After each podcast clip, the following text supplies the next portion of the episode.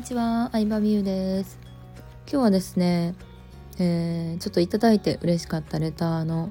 感想とタイトルにもあるように最近スタイフの再生数といいねが落ちてて悩んでるっていう話をしようかなと思います。うん、なんかねやっぱりみんなあのまあ何でも飽きてくるじゃないですか。いいなって思ってた見てた YouTube も音楽も、うん、雑誌とかうん、誰かのブログとかもそうなんですけど、うん、やっぱ絶対人って飽きてくるし私自身ももうほんまに3年も5年も同じ人の YouTube 見てるっていうのはなくて興味も変わっていくし、うんまあ、500回配信してるとね1年半ぐらい経つのでまあちょっとずつうんなんかちょっとずつそのフォロワーが増えてるのに対して再生回数が増えてないのが今の悩みですね、まあ、もちろん再生数が全てじゃないフォロワー数が全てじゃないとは言ってるんですけど、まあ、正直私は自分ではうん数は求めていきたいなとも思っていて、うん、っていうのもさみんなが私のこうチャンネルを見てくれたりとか YouTube 見てくれたりとかスタイフ聞いてくれてるのってさやっぱ献立今まで売ってきましたとか今まで献立のクライアントさんいますっていうまあ実際数があるからやと思うんですよ。うん、実績があるからやと思うんですよね。だから、うん、結果が全てじゃないって言うけどでもやっぱり人って結果で判断するから、うん、スタイフの再生数とかいいね数もうちゃんとなんか再生数あった時はどういう話してたんかなとかなんかどういう風に改善していったらいいんかなとか、うん、考えながらやっていきたいなとは思いますね。まあそんな暗く考えてるわけではなくてもうずっとブログ歴でいうと8年10年ぐらいねやってるとまあ正直すごいフォロワーが増える時期もあれば逆の時期も経験してるんですよね。うん、すごい波があって、まあ、副業ブームが来るとともにとか誰か有名な人が紹介してくださったらフォロワー増えたりとかでもまた下がったりとかまあそれフォロワーだけじゃなくって、まあ、売り上げも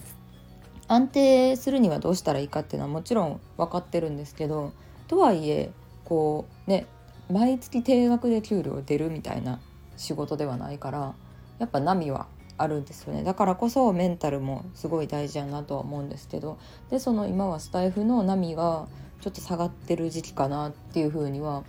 思いますね。うん、でまあそういう下がってる時こそどうやったら改善できるのかっていうのを考えるきっかけになるからまあそういう時の何て言うやろな。そういう時が踏ん張りどころというか、うん、そういう時にいかに改善するか。なんかただ落ち込むだけじゃなくって何をしたらいいかっていうのを考えて、まあ、ここまで上がったり下がったりを繰り返しながら来たから、まあ、どうしたらいいのかっていうのを一人で分析してました。で一個思ったのが結構抽象度の高い話が増えてしまったなと思って、うん、私のスタイフはなんか実際企業仲間あのなんだろうな私と同じぐらいとかもっと稼いでる人とかも結構聞いてくれてるっていうのをひっそりとメッセージとか直接会った時に教えてくださる方も多くて、うん。まあ、それこそねあの月収1,000万超えた人とかも何人か聞いてくださってたりとか、うん、あとまあ普通に友達他のジャンルですごい方とかも聞いてくださってたりして。で、まあ、ただ基本的にはターゲット層としてはこれからビジネス始めたいなっていう方とかうんまあビジネス始めたばっかりやけど悩んでる方向けに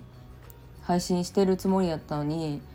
まあそのみゆさんのスタイフ面白いって言ってもらえるのは嬉しいんですけどそういう少数派のすごい人に言われたことを鵜呑みにしすぎてしまってたというかうんレベルが結構高めの抽象度高い話になったなと思いますね。やっぱこういうコンテンツってどうしてもすぐに実践できることとかシンプルに分かりやすいことを話さなきゃいけないっていうのは頭で分かってたんですけどなんかねこれこのテーマは前話したからみたいに自分で勝手に思っちゃってて、うん、だんだん難しくなっていってしまったなと思いますね。特に音声だけなので YouTube とかだったら図とかイラストとか使って分かりやすく解説できるんですけど音声だけでしかも何かやりながら聞けるコンテンツっていうのを考えると、まあ、もっともっとシンプルにうん分かりやすくしていかないといけないなって思いました。うん、で過去の音声を聞いてあのアナリティクスを見ててもやっぱり稼ぐ系とかお金のテーマが人気。人気で逆に人気がないのはパートナーシップの話とかうんまあ私の過去の思い出話的なやつとかは本当にもう分かりやすく再生数はないしいいねもない。ですね。なのでその現実を受け止めてやっぱりちゃんと人気のある内容も、うん、8人ぐらいかな、うん。まあ、再生回数が増えそうなやつを8まあそれ以外の本当に話したいこと話すのにぐらいにしていこうかなと思いました。で最初も言ってたようにちょっと嬉しいレターをいただいたので、えー、紹介しようと思います。こんばんは。節約 OL 時代からみゆさんのファンです。いつもためになるお話をありがとうございます、えー、嬉しい。泣いちゃうよ。上海の話とても面白かったです。私はみゆさんの一学年上なのですが大学2回生の時にゼミで、えー、上海に行き全く同じことを感じたのですごく懐かしくなりました。本当にみんないい人ばかりでしたし京都の大学だったんですが上海都会すぎてびっくりしました。最近はコロナもありそんな上海のいい思い出をすっかり忘れていました。現地に行って自分の目で見て感じるって大事ですよね。これからも発信楽しみにしています。うん嬉しいなって思いましたね。なんか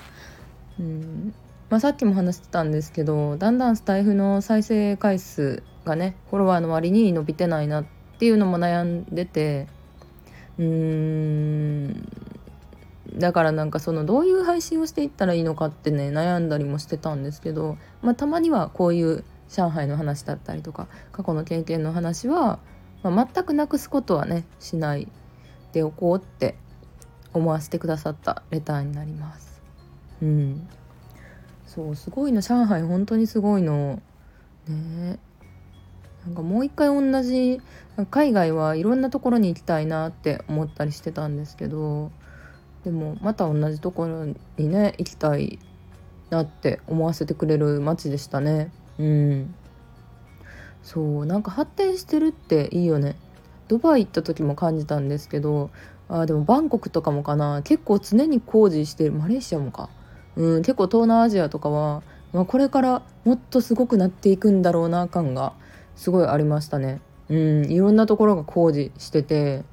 でも日本って、まあ、渋谷の再開発とかあるけど基本的にはもう衰退していくじゃないですか。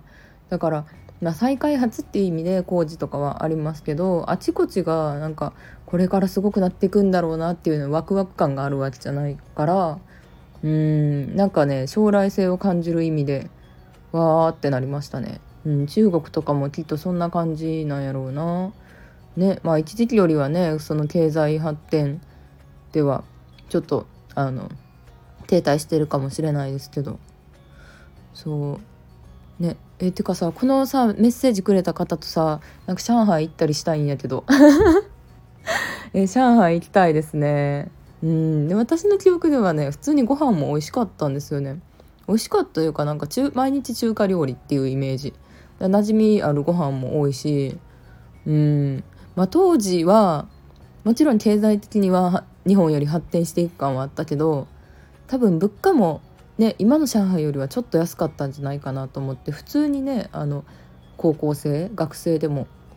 うん、ちょっといいレストラン隣で結婚式してるみたいなレストランとかにそのね学生の集団がご飯食べたりしたわけなので、うん、今はあでも今は上がってるかもしれないですね。うん、なんか東京女子図鑑っていうなんか東京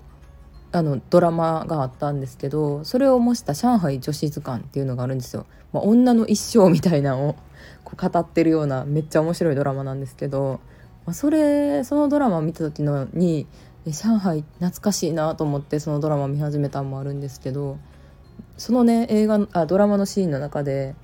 もうどんどん上海の物価家賃が上がっててえ去年住んでたマンションにも今年は住めへんとかいきなり家賃上げられてどうしようみたいに言うシーンがあってね。こう、うん、マンション上海でマンション買うっていうのがねどんどんどんどんこうハードルが上がってるみたいで、うん、まあでねあとこの間の配信の中で上海の、ね、学生と交流した時に、まあ、結構賢くていい子が多かったみたいな話しましたけどやっぱ上海生まれっていうのはもうなんか港区生まれみたいな感じなんですよね言ったら。うん、東京東京生まれ東京育ちみたいな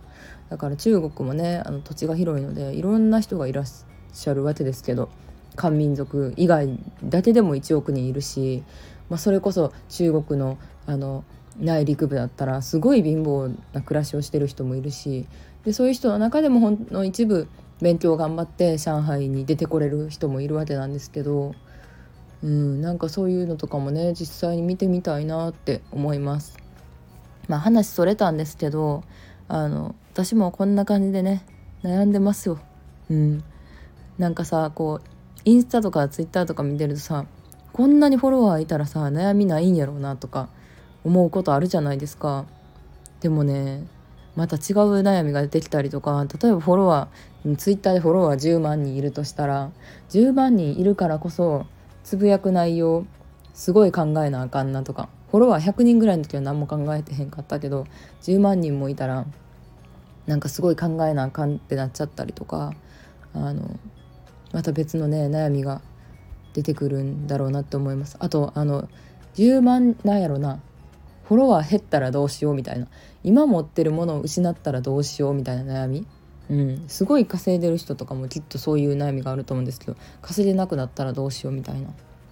なので、まあ、人間どの段階もねあの人それぞれの悩みがあるわけで。